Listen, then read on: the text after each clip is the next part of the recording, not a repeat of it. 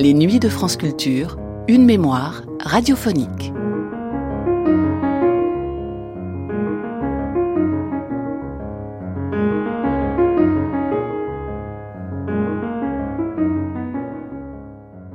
La vie avant le langage, avant la pensée, avant l'individu, avant même le monde. Voilà ce qui intéresse, voilà ce qui obsède l'écrivaine brésilienne Clarice Lispector. C'est une paradoxale double quête, presque antithétique qui l'habite. La quête d'une identité et la destruction de cette même identité au profit du neutre. Ce neutre, c'est l'immanence même, la vie à l'état pur, complètement détachée de notre monde. Explorer ce qu'il y a derrière le langage, remettre en question tous les axiomes de notre pensée, voilà le travail de Clarice Lispector, dont certains textes s'approchent de la tradition apophatique d'un certain mysticisme, néoplatonicien dans un premier temps, puis chrétien. Chercher par la négation, se vider soi-même pour contempler la vérité, ce sont ces mouvements secrets et indescriptibles qui travaillent sous chaque mot, écrit dans ce portugais si particulier. Dans ce deuxième et dernier numéro de la Compagnie des auteurs de Mathieu Garrigou-Lagrange, consacré à Clarice Lispector, c'est l'écrivaine et chercheuse québécoise Claire Varin qui vient éclairer de ses lumières la part d'ombre de l'œuvre opaque de l'autrice de l'heure de l'étoile. Les origines, la langue, la mort de ses parents, tout est passé au crible dans une émission diffusée pour la première fois le 22 juin 2017 et réalisée par Laurence Millet.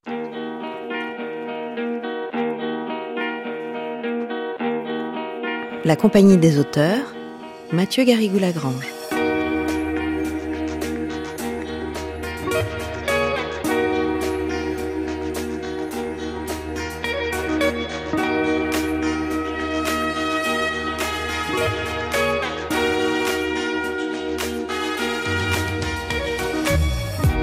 Bonjour à toutes, bonjour à tous. Aujourd'hui, jeudi, dernier jour de notre série à la fois bicéphale et brésilienne.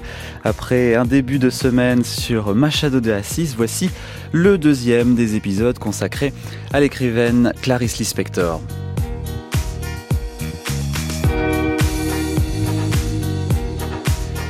Elle est sans doute l'une des figures mythiques de la littérature du Brésil, un sphinx qui fascinait ses compatriotes par sa beauté et la force de ses romans. Une femme au personnage difficile à saisir qui s'est éteinte en 1977 à l'âge de 56 ans après une vie marquée par l'exil de sa famille, du shtetl qu'il a vu naître en Ukraine, vers le Brésil dont elle fera sa patrie, nous l'avons vu hier avec Michel Riodel.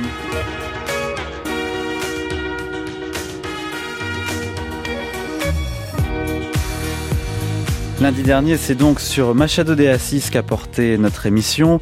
Anne-Marie Métellier, qui fait revivre les textes de l'écrivain brésilien depuis les années 80, grâce à de multiples rééditions, nous a parlé de quelques-uns de ses textes, ainsi que du thème de la folie très présent chez lui. Puis c'est Anne-Marie Quin qui nous a raconté l'histoire de Don Casmurro, l'un des romans les plus célèbres de Machado de Assis. Et puis euh, mardi, nous sommes revenus sur la biographie de l'académicien brésilien avec l'universitaire Saulo Neiva, qui a également présenté ses nouvelles, regroupées sous le recueil Histoire à varier chez Classique Garnier. Vous avez tout remis dans l'ordre, alors on passe à aujourd'hui.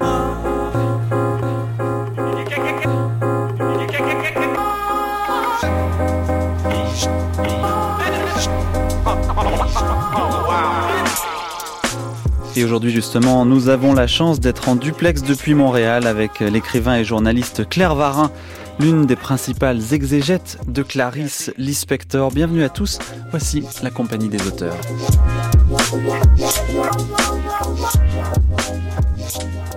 Máquina escrevendo. Sinto que já cheguei quase à liberdade, a ponto de não precisar mais escrever. Se eu pudesse, deixava meu lugar nesta página em branco, cheio do maior silêncio, e cada um que olhasse o espaço em branco encheria com seus próprios desejos. Vamos falar a verdade. Isto aqui não é crônica coisa nenhuma. Isto é apenas. Não entre em gênero. Gêneros não me interessam mais. Interessa-me o mistério. Preciso ter um ritual para o mistério? Acho que sim. Para me prender à matemática das coisas. No entanto, já estou de algum modo presa à terra. Sou uma filha da natureza. Quero pegar, sentir, tocar, ser. E tudo isso já faz parte de um todo, de um mistério. Je sens que Sou uma déjà, só. je suis presque Antes arrivé havia à uma la diferença liberté, entre escrever au point e de ne plus avoir besoin d'écrire. Si je pouvais, Agora je laisserais ma place sur cette um page en blanc, E pleine du plus grand E silence. Et chacun sim, qui verrait vale cet espace en blanc l'emplirait de ses propres désirs.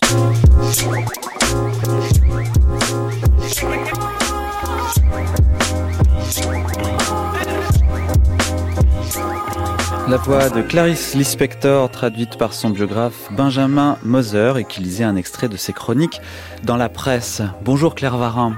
Bonjour.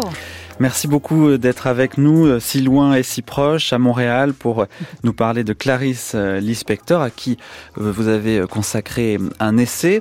Vous aviez également rassemblé différents entretiens qu'elle avait donnés à la presse brésilienne, sous le titre Clarisse Lispector Rencontre brésilienne, livre qui a reparu aux éditions Triptyque en 2007, à l'occasion des 30 ans de la mort de l'écrivain.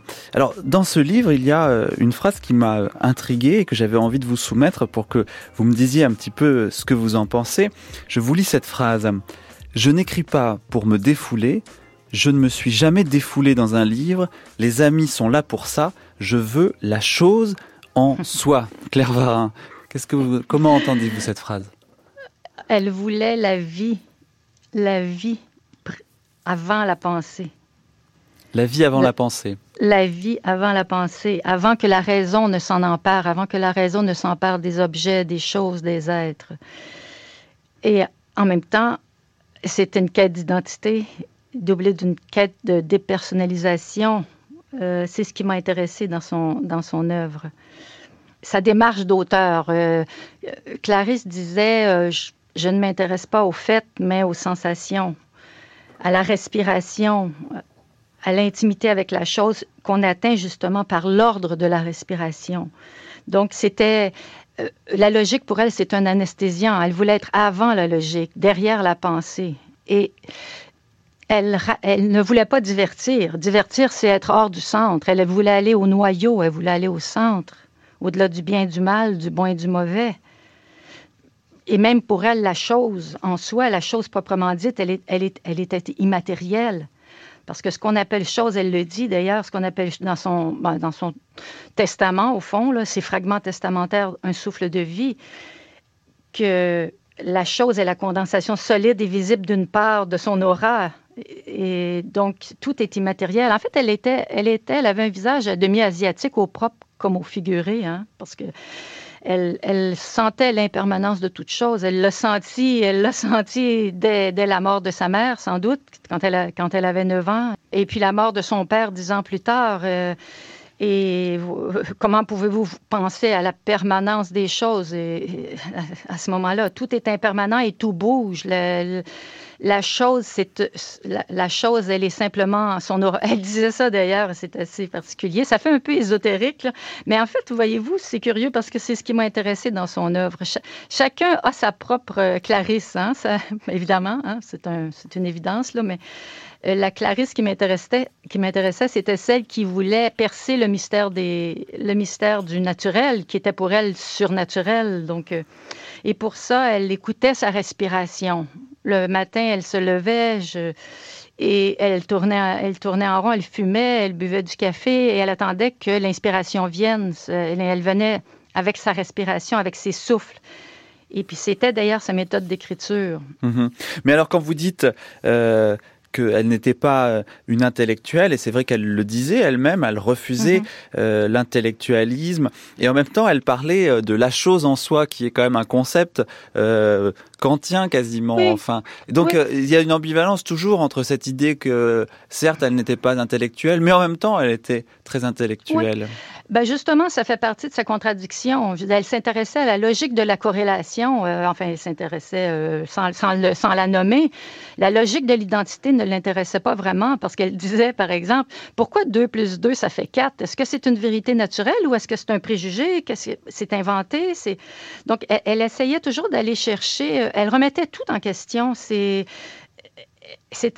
elle, était fascinante pour, enfin, son œuvre est fascinante pour ça, parce que chaque phrase, elle dans chaque phrase, elle essaie d'atteindre un climax et puis d'aller avant le langage. Avec les mots, elle essaie d'atteindre euh, ce qui est derrière le langage. C'est une une tentative impossible à laquelle elle s'astreignait. Et je pense qu'elle le faisait pour renaître, mhm. pour ne pas mourir et pour renaître. Parce que quand elle est née, euh, elle est née, en fait, elle a, été, elle, a toujours pensé qu'elle elle avait été conçue pour guérir sa mère, qui était... Euh, qui était, qui était syphilitique. Oui, syphilitique. C'est ce que m'avait dit la secrétaire de Clarisse Lispector, Olga Borelli, qu'elle m'avait confié ce, secret, justement. Mhm. Et, donc, euh, par une croyance très répandue dans ce coin de pays, en Ukraine, dans cette région où, les, parents vivaient, on croyait que euh, la naissance d'un enfant guérissait la personne, euh, la mère, de, sa maladie. Mais Clarisse, elle a porté le poids de la faute tout le temps, croyant qu'elle n'avait pas guéri sa mère. En plus, elle a, prié, la petite, elle a prié pour que sa mère guérisse et, Dieu ne l'a pas entendu. Donc, ça, là, c'est, en, ce qui me concerne, toute ma démarche, euh, bon, quand j'ai fait la thèse de doctorat, là, c'était, mes recherches, c'était ça, c'était les relations à sa mère et les relations à, à la langue maternelle également. oui, parce qu'on n'a pas dit hein, que vous aviez fait, en effet, Claire Varin, euh, une thèse de doctorat et que c'est de là que tout est parti, finalement.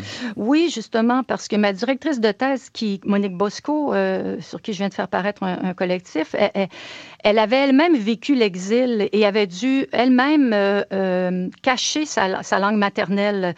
Et, c'est elle qui m'a mis sur la piste. Demande, quand tu iras au Brésil, demande, s'il te plaît, ça va t'aider, demande quelle langue on parlait à la maison. Parce que vous savez que Clarisse, elle occultait complètement ses origines juives. Hein. Mhm. Et ça, c'était, c'était quelque chose. Et puis, toute son œuvre est marquée par, par le fait qu'elle ne dit pas son vrai nom. Son vrai nom, c'était euh, euh, au, propre et au figuré, parce que quand les parents sont arrivés euh, au Brésil, euh, en, fuite des pogroms russes, euh, on, ils ont, les enfants ont pris un autre prénom, un prénom euh, plus brésilien. Elle s'appelait Aya, qui veut dire vie, Clarisse. Alors, elle est devenue Clarisse et, et elle a toujours eu l'impression, justement, qu'elle ne disait jamais son vrai nom. Donc, c'est pour ça qu'elle elle, avait cette quête d'identité. Et puis, elle savait qu'elle se considérait un peu comme un charlatan parce qu'elle ne disait jamais sa vérité, enfin, la vérité de son nom, quoi, au fond, et la vérité de ses origines. Et vous savez qu'une de ses collègues de travail m'a dit au Brésil qu'elle avait peur d'être expulsée du Brésil. C'était fort, la peur. Euh, et la elle n'a eu la nationalité qu'assez tard, finalement oui, le père a demandé la naturalisation en 1942. Donc, elle avait 22 ans et, elle était aux études en droit à ce moment-là. Et d'ailleurs, je pense que son premier euh, travail... Euh, euh, c'était observation sur les, fondements du droit de punir, parce qu'elle, elle se sentait coupable d'avoir échoué dans la grande mission qu'on lui avait confiée en, en naissant, comprenez-vous? Et puis, quand on, c'est dans toute son œuvre le rapport à la mère, c'est, et c'est très contradictoire parce que une mère paralytique, elle ne va jamais à vous. Vous devez toujours, enfant, aller vers la mère. Vous devenez la mère de votre, de votre mère. Hmm. Et, la petite, elle avait besoin, hein, c'est comme tout le monde, de, de, cette mère, même si elle était paralytique. Elle allait vers elle. Alors, puisqu'on est euh, précisément, euh, Claire euh, Varin, sur ces questions de filiation, sur la mère et puis sur la langue, qui est la langue d'origine, je vous propose d'écouter Hélène Sixou parler justement de la langue de l'inspecteur et de son petit défaut de langue. On l'écoute. Oui.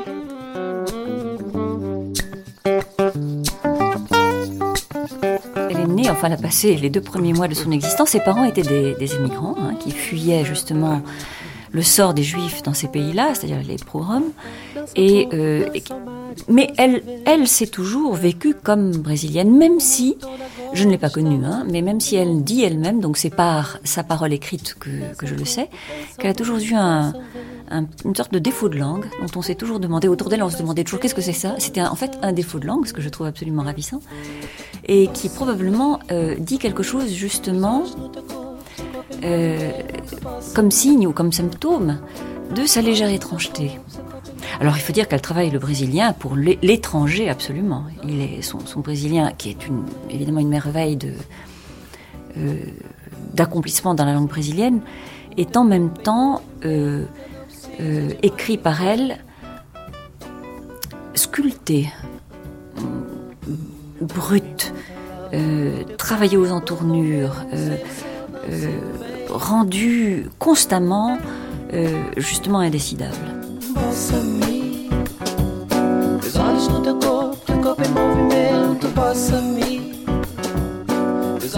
La compagnie des auteurs sur France Culture.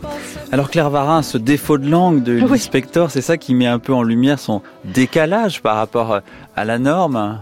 Mhm. Oui, euh, elle disait qu'elle avait la langue liée et qu'on pouvait l'opérer, mais que ça ne donnerait rien parce que la bouche est un endroit humide, elle se lirait aussitôt. Mais en réalité, elle aimait euh, cette caractéristique qui la distinguait, euh, qui lui donnait un air d'étrangère. Qu'est-ce que ça faisait alors comme sonorité? Ça fait, ça fait aurora, comme un, comme un francophone qui ne parvient pas à, à prononcer le, le R doux des langues espagnole et, portugaise. Donc on savait ah. très bien qu'elle n'était pas brésilienne quand on euh, l'entendait parler, enfin qu'elle était brésilienne d'adoption, même si elle est arrivée euh, très très jeune, ça s'entendait alors pas vraiment, pas vraiment, parce qu'elle disait qu'elle avait la langue liée, donc c'est un défaut de diction, mais qu'elle était brésilienne. C'est sûr que dès le départ, on a mis en, cause son, sa, brésilianité. Euh, quand elle a fait paraître son premier roman, euh, que le, critique Sergio Millier a dit, mais ce nom, ça doit être certainement un pseudonyme, ce nom désagréable, Clarisse Lispector, alors que c'est un nom magnifique. C'est un nom qui fait peur. C'est déjà un poème tout de même, ce nom, Clarisse Lispector. C'est très beau, mais bon, enfin, oui, c'est ça. Donc, euh, l'étrangère, mais en même temps, elle fascinait par son étrangeté.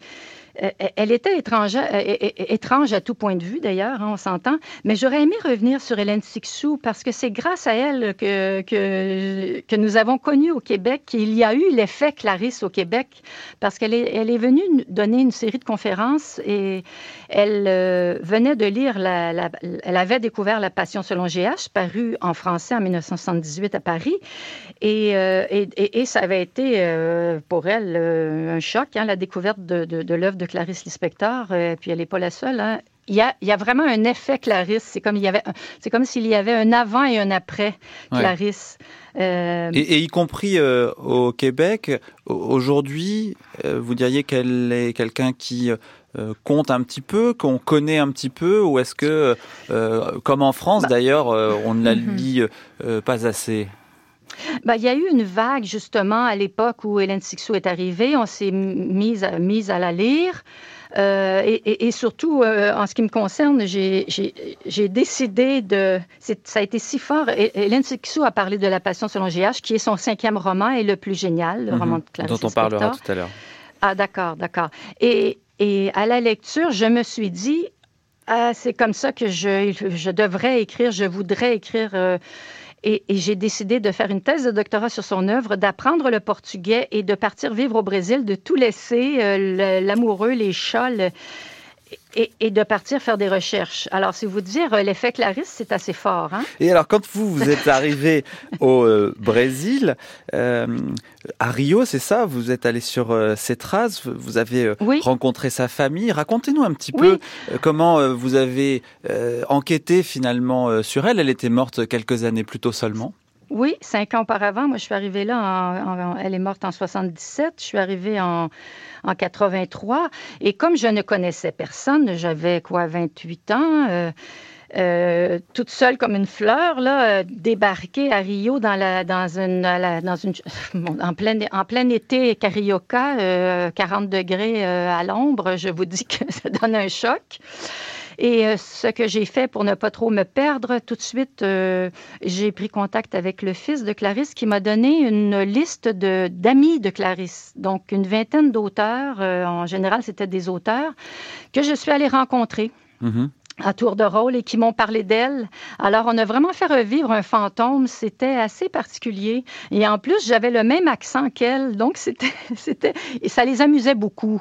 Ça les amusait beaucoup parce que je n'avais pas encore, moi, j'avais appris la base du portugais à l'université. Je, mais évidemment, mon, mon ma langue n'était pas totalement placée. Là. Alors moi aussi, j'y allais d'un Aurora et puis Barata au lieu de Barata. Donc il y avait une euh, identification un petit peu comme ça ah oui. Euh, ah entre vous. Enfin... Oui, complètement. Puis elle appelle ça beaucoup, Clarisse Lispector, c'est que pour la lire, il faut se il faut en quelque sorte se lier à elle. Et elle le disait aussi, elle demandait une réciprocité entre le lecteur et l'auteur. Par exemple, euh, pour La Passion selon GH, quand quelqu'un lui demande, mais comment vous vous sentiez quand vous avez écrit ce livre? Ben, elle dit, comment vous vous sentiez, vous, quand, quand vous l'avez lu?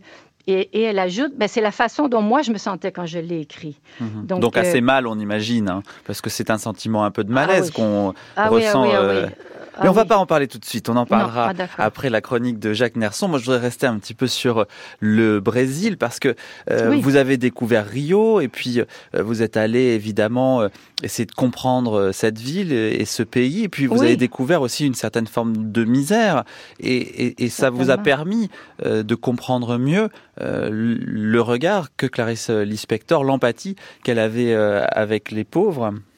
Bien sûr, bien sûr la misère, elle était à ce moment-là étalée partout. Euh, les, enfants qui nous, qui nous demandaient à manger, qui, qui, qui, étaient là à nous implorer du regard pour qu'on leur achète une pâtisserie, euh, les, les, mendiants qui étalaient leurs plaies euh, pour avoir des sous. Et, et, et Clarisse elle-même, en fait, ça me permettait de, de, mieux la comprendre, elle également. Hein, ses personnages, parfois, parce qu'il y en avait des, il y, a, des personnages qui sont...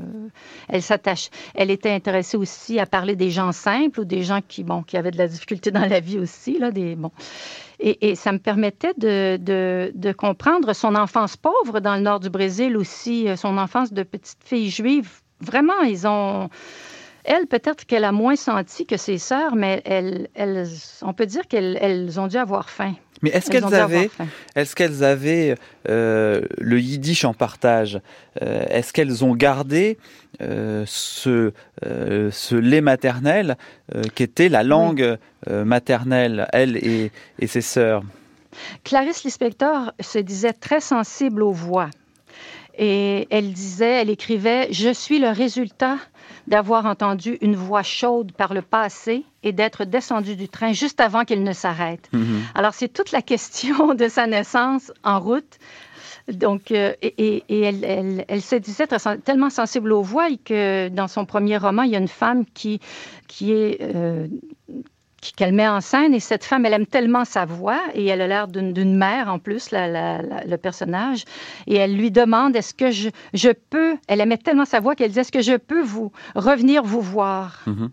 elle, Simplement pour entendre une voix une, une, voix qui ressemblait à la, voix maternelle, la langue maternelle d'une certaine façon, la langue de la mère. Et, vous racontez aussi, oui, pardonnez-moi. ben justement, c'est ça. Alors à la maison, on parlait le yiddish parce que quand je suis justement allée rencontrer les sœurs de Clarisse, euh, euh, Elisa, qui est aussi auteure, comme vous savez sans doute, mhm. qui a écrit le, roman En exil, et ça a pris beaucoup de temps avant qu'elle n'admette elle, que à la maison, on parlait, on parlait le yiddish.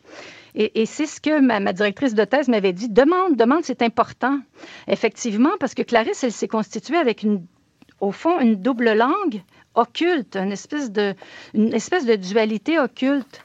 Et, et, et d'autant plus euh, insinueuse, au fond, qu'elle cachait ça et qu'elle n'a jamais parlé le yiddish, mais, mm-hmm. mais qu'elle l'entendait à la maison, bien sûr. Et évidemment, les, les sœurs aînées euh, euh, comprenaient, comprenaient le yiddish, mm-hmm. c'est certain. Et mais, alors, vous, mais ça a été très important. Quand même, ça, ça m'intéresse beaucoup ce que vous dites sur l'accent américain.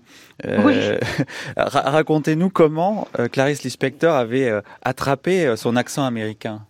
Ben, en traduisant une pièce, elle a, fait de la traduction vers la fin de, sa vie pour, pour, la, pour la, gagner, subvenir à ses besoins après son divorce avec son, son mari. Et, et, mais elle était tellement justement empathique que, à force de traduire, ce que je peux très bien comprendre, il y a moi-même traduit Clarisse les entretiens et avoir entendu sa voix, c'est qu'on attrape l'accent. Sur papier? Oui, bah oui, bah oui, bah, certainement, parce qu'en plus, elle a quand même vécu aux, États-Unis, euh, euh, Clarisse. Donc, euh, donc, elle le connaissait, elle connaissait la, langue états-unienne, disons, pour ne pas dire américaine. Donc, et, on dit qu'elle, toute petite d'ailleurs, qu'elle imitait beaucoup Elle imitait les poules, elle-même le dit, elle imitait les poules, elle imitait les professeurs. Et c'est peut-être les seules fois où sa mère a ri, au fond, euh, c'est quand Clarisse voulait tellement la mhm. faire rire qu'elle lui racontait euh, la façon dont elle voyait les gens, ce sens de l'observation incroyable, cette, cette acuité du regard qu'elle avait.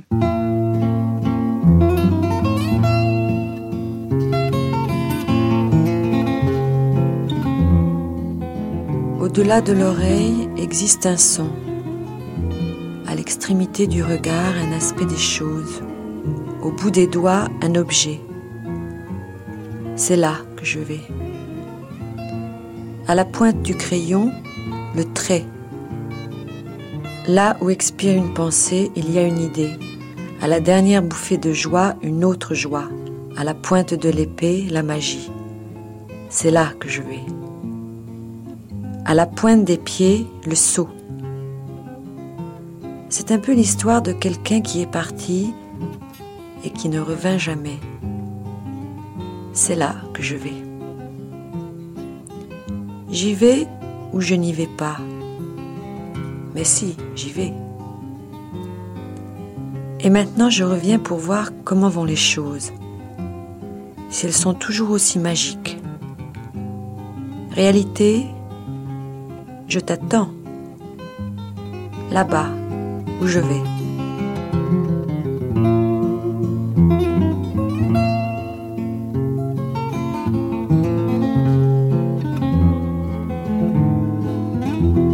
La compagnie des auteurs avec cet extrait de Où étais-tu pendant la nuit de Clarisse Lispector interprété par euh, Bulogier. Nous sommes toujours avec euh, Claire Varin en duplex de euh, Montréal. Claire Varin, tout à l'heure on a dit que Clarisse Lispector aimait qu'on ne euh, comprenne pas trop, qu'on intellectualise pas trop euh, les textes. Elle, en tout cas, euh, était plutôt dans une forme d'intuition. vous racontez même d'ailleurs dans votre livre à un moment donné où elle va à un séminaire avec une amie. Vous pouvez nous, nous le raconter vite fait oui, c'est ça. Alors, elle va, l'amie la traîne à un séminaire de littérature et à un moment donné, Clarisse, excédée, dit à l'amie, veut qu'elle fasse un message aux gens à, la table ronde. elle dit, va dire à ces gens que si j'avais compris une seule des lignes qu'ils viennent dénoncer, je n'aurais pas écrit aucun de mes livres. Voilà. Alors, donc, il y a ça d'un côté. Et puis, d'un autre côté, on a beaucoup dit, oui, mais euh, Clarisse Lispector, finalement, c'est aussi des textes d'une certaine opacité. Euh, où étais-tu pendant la nuit? Ça n'est pas forcément un texte qui est donné comme ça euh, d'emblée. comment vous, vous comprenez cette contradiction?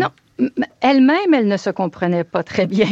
Ah il, y a un de, ses textes, euh, parce que c'était, c'était de l'inspiration, elle le disait, euh, et, il y a elle disait, par exemple, d'une de ses nouvelles, la plus incompréhensible pour elle, et, peut-être même aussi la plus géniale, parce qu'incompréhensible d'une certaine, d'un certain point de vue et, et susceptible d'être interprétée de, de mille façons.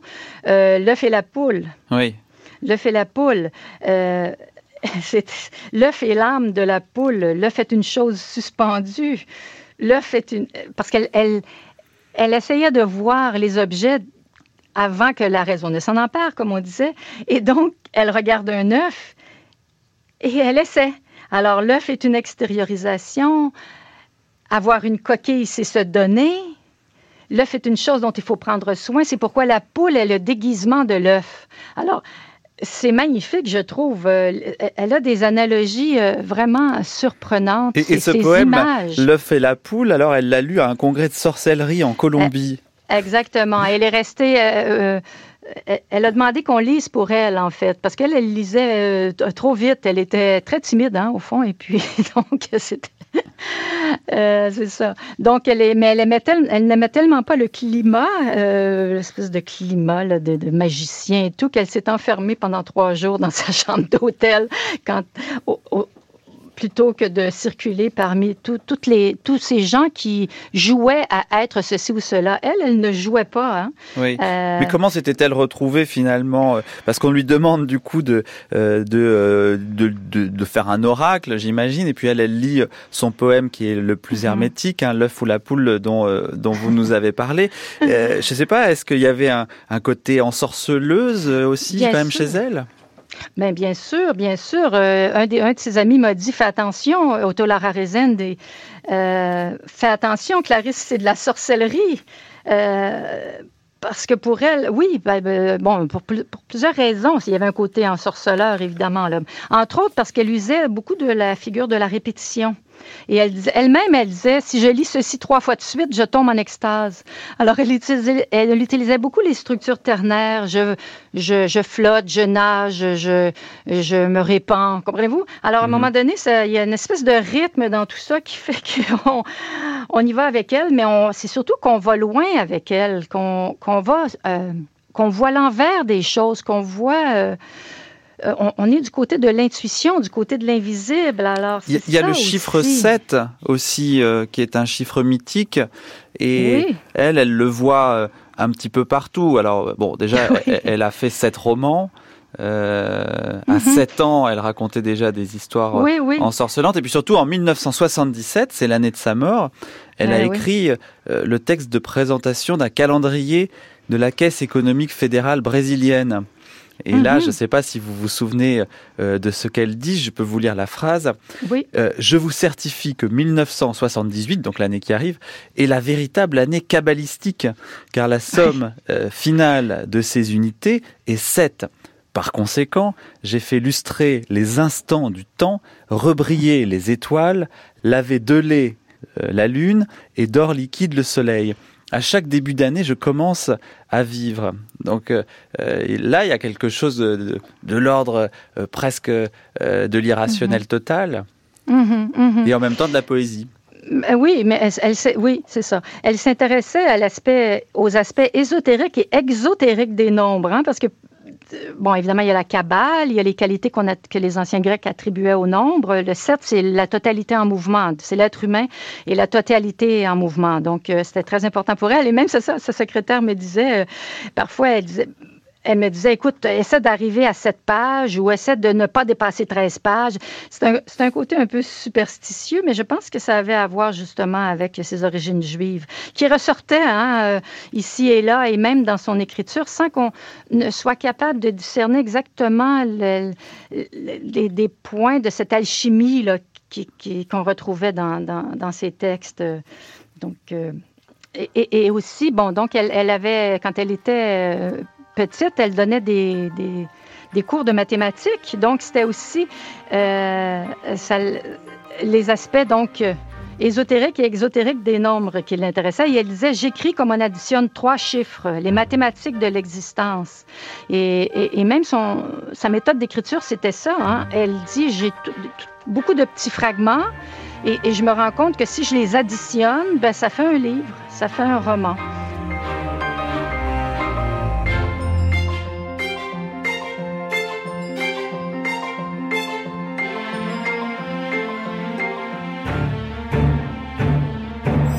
La compagnie des auteurs, Mathieu Garrigou-Lagrange.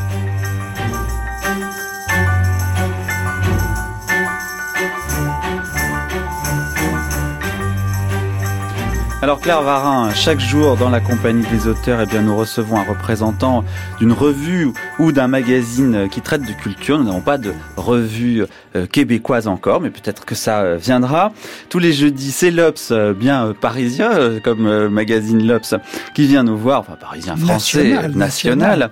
Vous êtes représenté aujourd'hui, vous représentez aujourd'hui l'Obs, Jacques Nerson, et vous êtes venu nous parler de deux pièces que vous êtes allés voir qui sont un petit peu euh, similaires.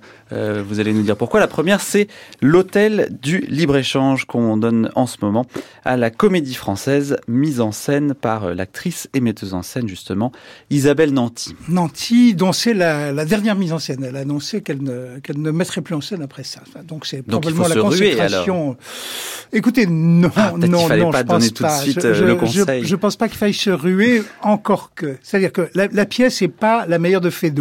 Euh, c'est une pièce qu'il a écrite en 1894. Euh, c'est la dernière qu'il ait faite avec un collaborateur, qu'il ait écrite avec un, collaborateur qui est Maurice Desvallières. Et c'est une pièce où, au fond, il commet une erreur euh, qui est de mettre de, trop de quiproquos, trop de trop de gags. je, je pense à la phrase d'Irving Thalberg, qui était le, le, le producteur des, des, Marx Brothers pour une nuit à l'opéra. Et c'est le, le, le, premier grand film et beau film et, et vraiment chef-d'œuvre qu'ils qu qu aient tourné.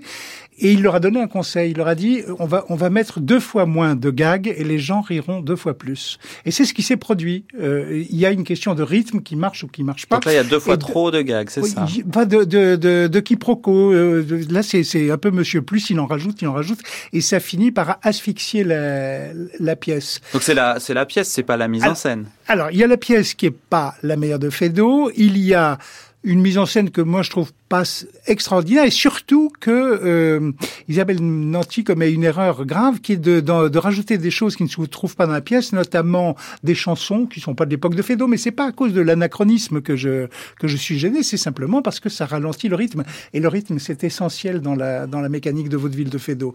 Donc ça c'est une grave erreur, mais il y a quand même une raison d'y aller. Et cette raison, elle s'appelle Christian Eck. Mmh. Christian Eck, c'est un acteur de génie. Je crois qu'il faut vraiment employer le mot sans, sans, sans redouter d'être de, de, excessif. C'est un acteur qui ne ressemble à personne, qui est probablement une sorte d'héritier de, de Louis de Funès.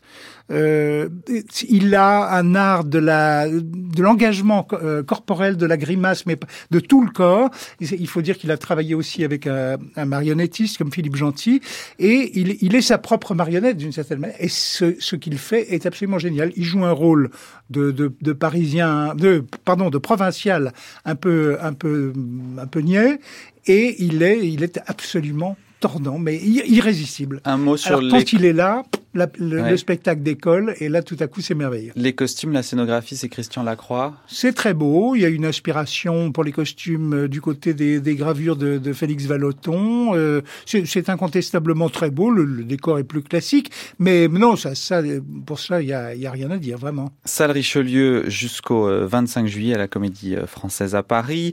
L'autre pièce dont vous souhaitez nous parler, c'est le Dindon au Lucernaire, toujours à Paris. Encore un Fédo. Et oui, mise en scène cette fois par Florence Lecor et Philippe Persson. Voilà, alors il faut dire que le Fédo, c'est le, le, pic de production de Fédo, c'est souvent l'été ou Noël.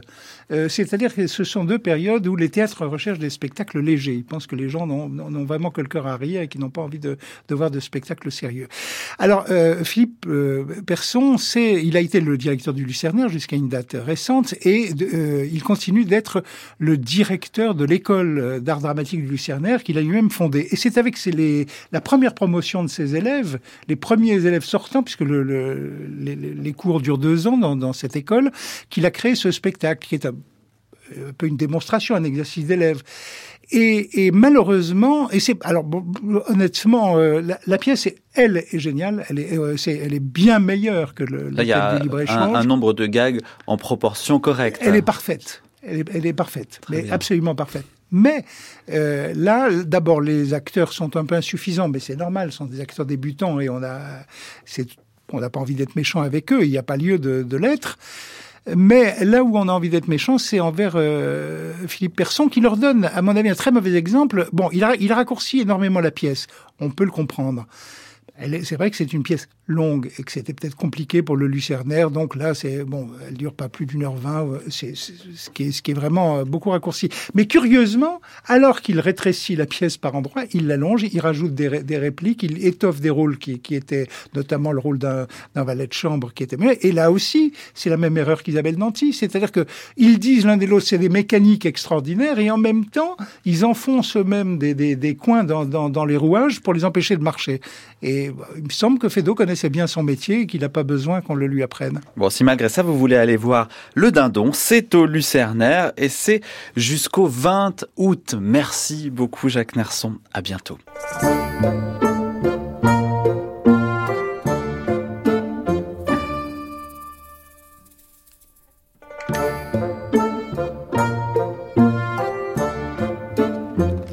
Pourrait être une marche du dindon, ça tient. Vous écoutez la compagnie des auteurs sur France Culture au dernier jour de notre série brésilienne, commencée avec Machado de Assis et que nous achevons aujourd'hui avec Clarisse Lispector, l'auteur de La Passion selon GH, dont voici justement un extrait.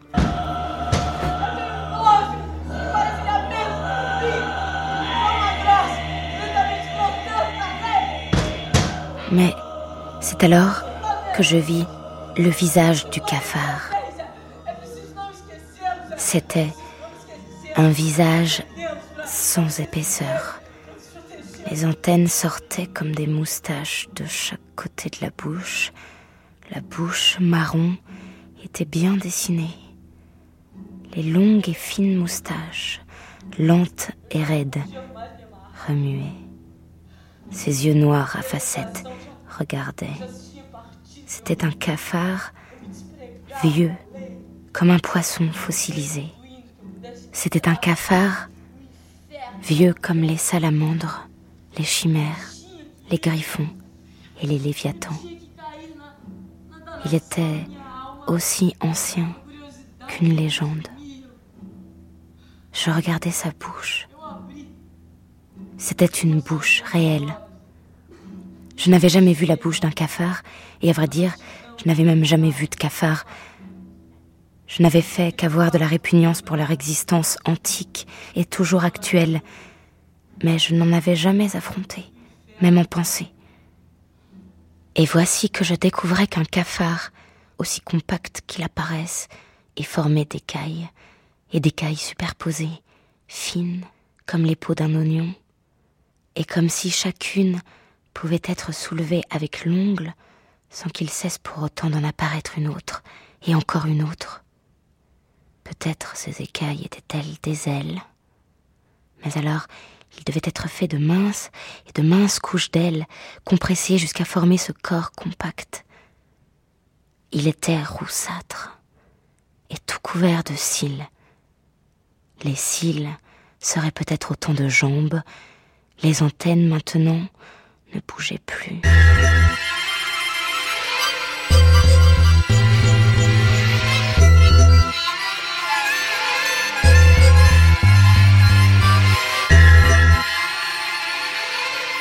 La Passion selon GH, livre saisissant de euh, Clarisse Lispector, euh, Claire qui date de 1964. Le sujet, c'est GH, euh, une femme sculpteur qui rencontre un cafard. C'est à peu près comme ça qu'on pourrait résumer l'histoire, si l'on peut appeler ça une histoire, de ce livre. Mhm, mhm. C'est fascinant.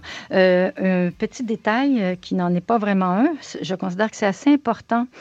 Euh, normalement, on devrait féminiser le, cafard, c'est barata, uh-huh. euh, la blatte, parce qu'elle s'identifie à, cette blatte, à cette coquerelle. Nous, on dit coquerelle au Québec.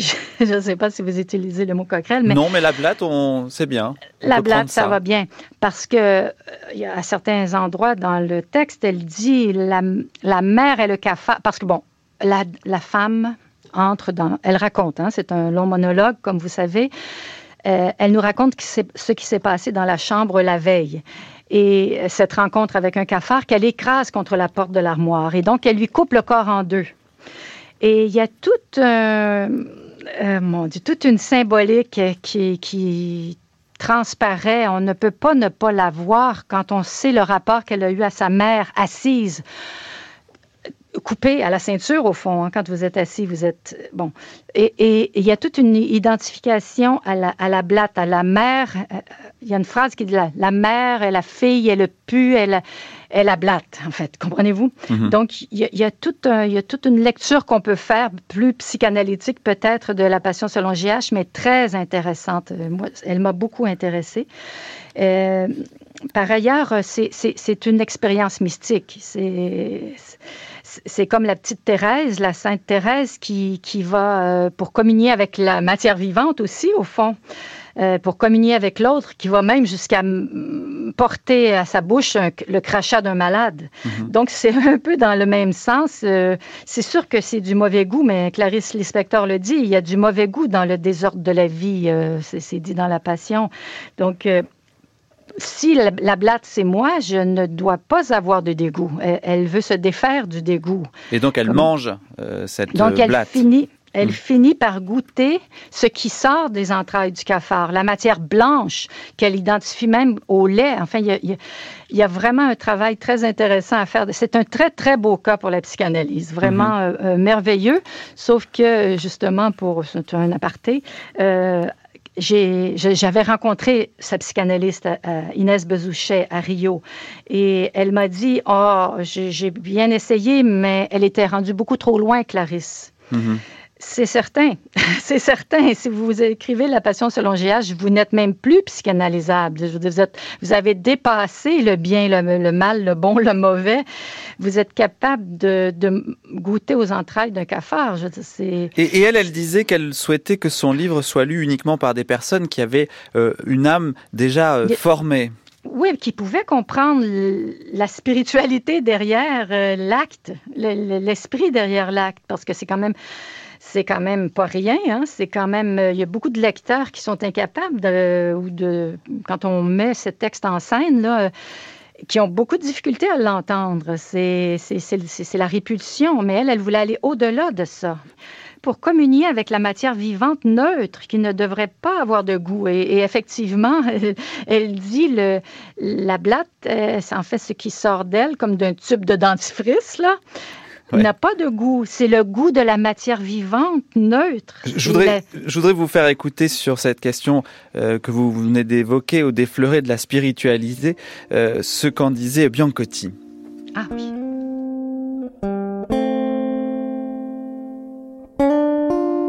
Toute l'œuvre est une quête de, de, la réalité la plus intime. Mais euh, elle arrive à transcender cette quête. C'est comme si elle avait déjà trouvé dans ses meilleurs passages. Peut-être on ne sait pas très bien ce qu'elle a trouvé, mais on sent la sérénité de celle ou de celui qui a trouvé un sens, qui a, découvert d'une façon obscure, mais néanmoins suffisante, l'essence de l'univers et qui a compris que tout est en rapport et que l'homme est, en rapport avec toutes choses et dépend de toutes choses et que toutes choses dépendent de toutes les autres. C'est comme si j'avais oublié le livre, la matérialité du livre, les pages, les paragraphes, le déroulement de ces récits, et comme si je n'avais retenu que la substance, un hein, état d'avant ou d'après les mots.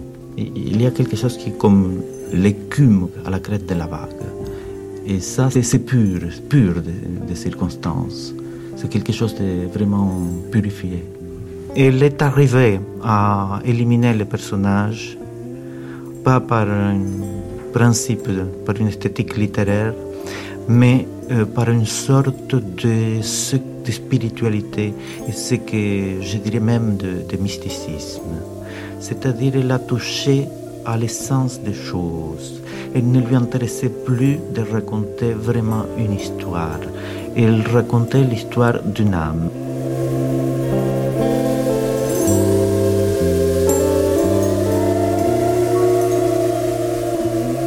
Vous diriez, Claire Varin, comme Hector Biancotti, qu'elle avait découvert l'essence des choses et que au fond, peut-être malgré les apparences, elle était très apaisée. Je ne dirais pas qu'elle était très apaisée, mais je dirais qu'elle avait eu touché au silence, oui. Et elle avait compris que nous ne sommes pas séparés et que tout est un. Et, mais elle avait compris intellectuellement au début de sa vie de jeune adulte, parce que ça s'est inscrit comme tel dans euh, Près du cœur sauvage, son premier roman.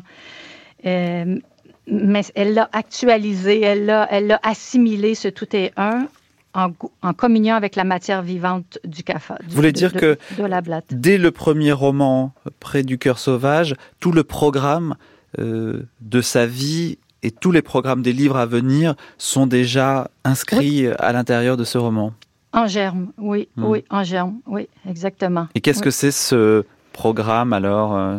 ben, C'est la quête euh, spirituelle, au fond. C'est la quête spirituelle. Il y, a un prêtre qui, a dit à Clarice Lispector vous touchez le bord du manteau du Seigneur. Bon, c'est sûr, c'est un prêtre chrétien, c'est quand même curieux, mais euh, c'était une mystique sans secte, en fait, qui n'avait pas de.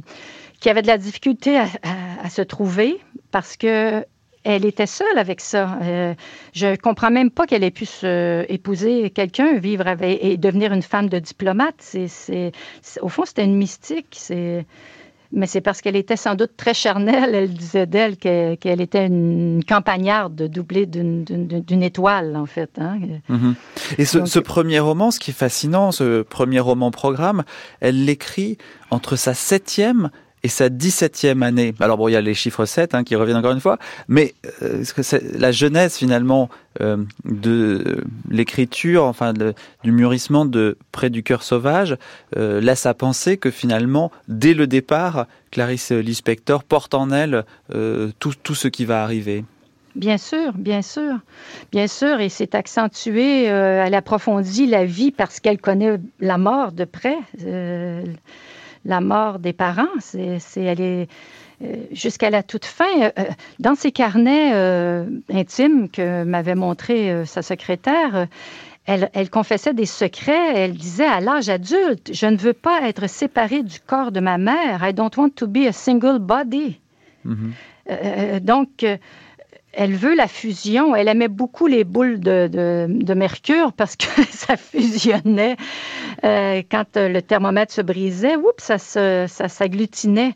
Elle avait besoin de, de corps. Elle avait besoin de corps. Elle avait besoin de sa mère. C'était une orpheline. C'était une orpheline. Et elle racontait pour ne pas mourir. La, souffrance avait été énorme. Dans ses carnets intimes, elle raconte Papa, quand j'avais mal, il prenait, en anglais, prenait ma main et, ça m'apaisait. Je ne crois pas qu'elle ait jamais vraiment été apaisée. Euh, non, parce que même si vous touchez au silence vivant, que vous avez euh, ce qu'on appelle une illumination, là, parce qu'il y a plusieurs illuminations possibles, mais vous ne restez pas là-dedans. Vous revenez à la, vie euh, sociale. Euh, il euh, faut que vous payiez vos factures. Vous mhm. avez des gens autour de vous. Euh, vous c'est pas possible, à moins d'aller dans un couvent. donc, c'était difficile. On, peut, on ne peut pas rester dans cet état. Et même ceux qui atteignent l'état d'illumination ont, ont, de la difficulté à, à rester dans l'état.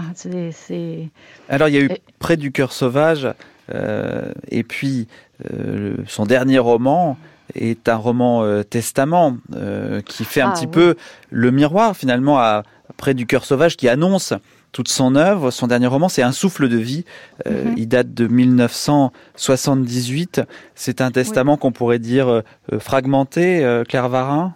Oui, parce que en fait, c'est la secrétaire, c'est Olga qui a réuni les fragments, qui a réuni euh, les, phrases climax de, Clarice Lispector, qui a réuni euh, ces tentatives de capter l'instant, de capter le présent, de capter ce qui échappe toujours.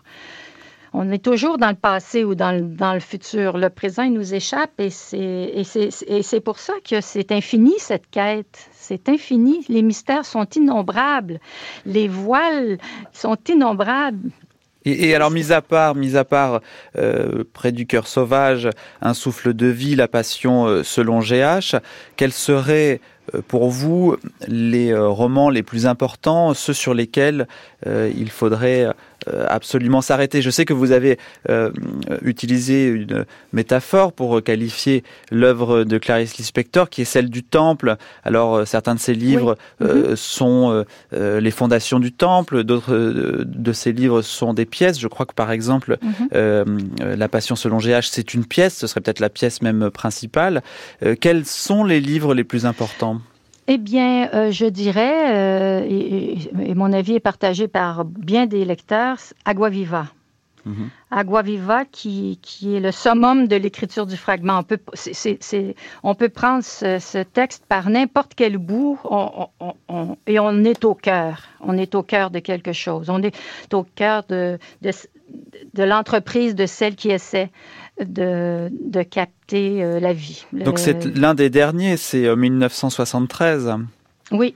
Mhm, mhm. Et, elle disait qu'elle elle, elle avait beaucoup de réticence par rapport à ce livre et on lui disait d'ailleurs, probablement influencé par les, les, amis critiques qui lui disaient, ben, il n'y a pas de structure dans ton livre. Il ne savait pas par quel bout prendre ça, hein, c'est, euh, ce livre. C'est l'histoire d'une femme peintre, c'est ça? Oui, oui, c'est ça. Et, mais ce que je suggérais euh, également, ce sont ces nouvelles. Pour entrer dans son œuvre sans euh, mon Dieu, sans, euh, avec un peu de légèreté, disons, ces nouvelles sont une excellente entrée en matière parce que c'est là qu'elle se permet de l'humour. Mm-hmm l'humour. C'est, Mais évidemment, c'est bien, c'est bien sûr que c'est quand même du Clarisse. Là. C'est, euh, c'est toujours spécial, c'est toujours particulier.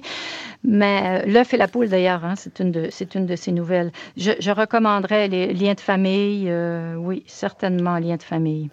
Et il, faut, il, faut, faut, il faut féliciter les éditions des femmes hein, qui qui ont vraiment euh, fait connaître son œuvre en français. C'est assez extraordinaire. Et tous les livres euh, parus euh, à, Paris, en France, de Clarisse Lispector le sont aux éditions des femmes. J'imagine que c'est sur ces, ces éditions-là que vous avez aussi travaillé au Québec?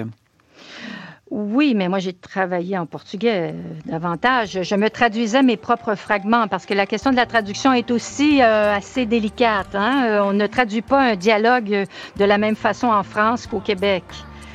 Il y, a tout, y a ça, on pourrait prendre une autre heure pour parler des problèmes de traduction malheureusement, littéraire. Malheureusement, on arrive à la fin de cette émission.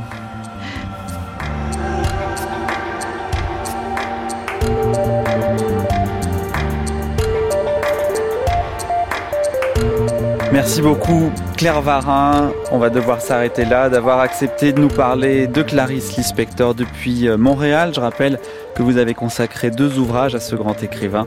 Rencontre brésilienne, disponible depuis 2007 dans une édition euh, revue et augmentée aux éditions euh, Triptyque de Montréal, ainsi qu'un essai Langue de feu, publié aux éditions 3 à Laval en 1990.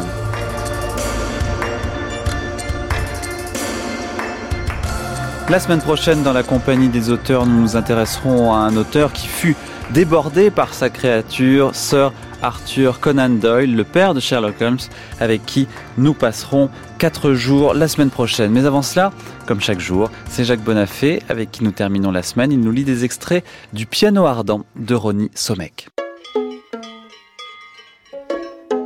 Ronnie Somek écrit en hébreu mais il est né à Bagdad en 1951. Mais depuis l'enfance, sa famille juive s'est fixée en Israël, où il vit aujourd'hui. Pour avoir la vie sauve dans cette guerre, il cousait les bottes d'officier SS qui le rouaient de coups. Quand il me montra ses mains, voulait-il que j'admire la peau dure du professionnel?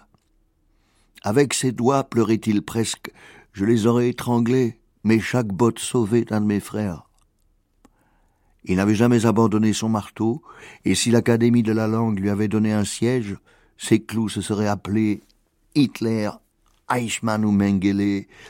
Il avait d'autant plus de plaisir qu'il écrasait leur tête et courbait leur dos jusqu'à la soumission complète dans l'obscurité des semelles. Ô vengeance, c'est seulement pour cette histoire qu'il est possible parfois de t'aimer. Une panthère de porcelaine rampe devant moi dans la pièce, les pattes repliées dans le creux de son ventre. Ses yeux colorés reflètent le troupeau qu'elle va mettre en pièces dans les jungles de son rêve. Moi aussi je savais cacher mes griffes, me diluer dans le cognac des bêtes sauvages. Buchenwald. Un mot s'est échappé. Quand on a descendu Madame Clara sur un drap du deuxième étage, dans l'ambulance, avant d'entendre qu'elle s'était pendue dans la salle de bain, nous avons demandé de quelle maladie elle était morte, et son mari a lâché Buchenwald. Quand Ronnie Somek se souvient des jours de son arrivée en Israël, ça donne hymne des enfants d'ouvriers étrangers. Nous sommes les enfants aux cheveux de laine d'acier, des volcans sous les paupières, et la langue pour prévenir l'avalanche des rochers durs du sommet de la Torah. Nous avons grandi entre les taches de ciment sur la chemise de papa et les serpillères de maman qui ont nettoyé les chambres de vos maisons et celles de notre cœur. Impossible d'oublier le poème de Bialik que vous nous avez appris à l'école la fleur arrachée au jardin, nous avons dessiné des mouchoirs et essuyé la rosée du matin sur sa tige, sans savoir que ces mouchoirs seront les nôtres. Sa beauté. Il me restait trente mots pour décrire sa beauté. J'en avais déjà gaspillé treize, les autres sont cachés dans un bonnet qui dissimulera mon visage, quand je viendrai dévaliser l'amour. Ya ya ya ya, blouse du mannequin nu ressuscité des souvenirs de l'école de dessin. Elle ne m'a pas reconnu. Des années étaient passées depuis la nuit où j'avais pointé sur elle un revolver qui avait perforé les nuages que je cachais sous l'oreiller. L'autobus ne se pressait pas d'arriver, elle allumait une autre cigarette, peut-être voulait-elle couvrir de fumée une mauvaise copie d'un tableau de Toulouse-Lautrec, le panneau d'une lingerie féminine Moulin Rouge. Toute une armée de cavaliers a galopé dessus depuis, et rien n'a fait oublier un centimètre de sa chair. La première fois que je me suis approché d'elle, elle dit que le cours de peinture était pire qu'un peloton d'exécution, qu'elle devait se laver pour enlever tous les pinceaux qui se sont plantés en elle. Ah, lui ai-je dit, tu n'es pas une fille à qui l'on demande pour commencer de quel signe elle est? Mon signe, répondit-elle, tu l'as vite reconnu. C'était le deuxième et dernier numéro de la Compagnie des auteurs consacré à Clarice Lispector par Mathieu Garrigou-Lagrange, avec l'écrivaine Claire Varin. Une émission réalisée par Laurence Millet est diffusée pour la première fois le 22 juin 2017.